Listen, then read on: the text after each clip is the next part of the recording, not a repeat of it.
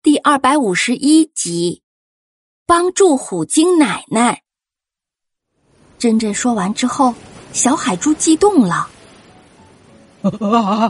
那我们想办法，快跑吧！大家一起向外爬，正想离开呢，突然听到一阵叫声，好像有些难过。然后又有一个声音说。奶奶，你很难受是吗？你坚持一下，我来想想办法。珍珍突然停下了脚步，看着大家。特特看到珍珍停下来，就问他：“你怎么了？”珍珍很认真的说：“嗯，我想让他不要吃掉我们，我们帮他取掉卡在身体里的东西吧。”小伙伴们一听都惊呆了。小海猪大声的说：“ 什么？这怎么可能啊？”小乌龟也说：“的确没见过哪个动物可以和虎鲸讲条件。”特特在一旁说：“那还是算了吧，我们先逃离这儿再说吧。”可是真正不那么想。可是，虎鲸奶奶一定很痛苦。我们帮她取出卡在嘴里的东西吧。大家沉默了一会儿，珍珍突然大声的喊了起来：“虎鲸奶奶，我们帮您取下卡在嘴里的东西，请不要伤害我们好吗？知道您现在不能说话。”如果您同意，那就请您点点头好吗？真正话音刚落，就感觉整个虎鲸的头都在剧烈的上下晃动着。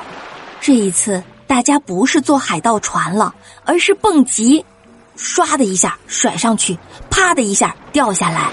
真正连忙大声的喊：“虎鲸奶奶，我们了解了，您可以停下来了。”虎鲸奶奶终于平静下来了。平稳之后，小伙伴们喘着气，慢慢的站稳了。特特晃着身体说：“呃，呃，天哪，我我好晕，好想吐啊！”刚说完，哇的一声就吐了出来。大家一看特特，立刻把头转向一边，使劲控制着，尽量不让自己跟着吐出来。特特连忙解释：“真抱歉，呃，我实在没忍住，这虎鲸奶奶的晃动简直是太刺激，把我都晃晕了，才忍不住吐出来。没关系。”接着，珍珍仔细看了看这个卡住的金属罐子，使劲拉了几下，一点都没拉动。珍珍嘀咕着。竟然没动！要是爸爸在就好了。他的力气那么大，一定能拉动的。爱走过来，瞧着那个金属罐儿。这个大家伙，我们该怎么处理它呢？珍珍想了一会儿，从包里翻出了一根长绳子，把它紧紧的拴在金属罐子上，看着小伙伴们说：“我们一起用力拉。”一定能把这个破罐子拉掉的。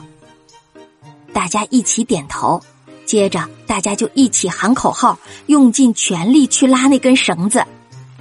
一、二、三，加油啊！小伙伴们累得满脸通红，特特已经坚持不住了。不行了，我我就坚持不住了。可是真正不说话。他还是满脸通红，继续用力拉，感觉整个身体都在跟着颤抖一样。亲爱的小朋友，这个金属罐子到底能不能拿下来呢？快让我们接着收听下一集的故事吧。